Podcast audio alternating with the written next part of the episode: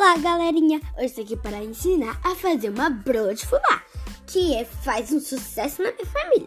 Vamos começar pelos ingredientes: três ovos, uma xícara de leite, uma xícara de açúcar, uma xícara de óleo, uma xícara de fubá, uma xícara de trigo, uma colher de sopa de pó royal.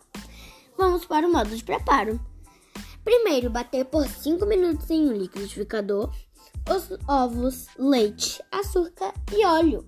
Depois, acrescente o trigo e o fubá. Bater mais um pouco até a mistura ficar homogênea. Por último, coloque o pó royal. Não bater muito. Vire em uma forma de pudim de 22 centímetros de diâmetro, untada e esfarinhada. Leve ao forno pré-aquecido a 160 graus para assar por aproximadamente 30 a 40 minutos. Faça o teste do palito.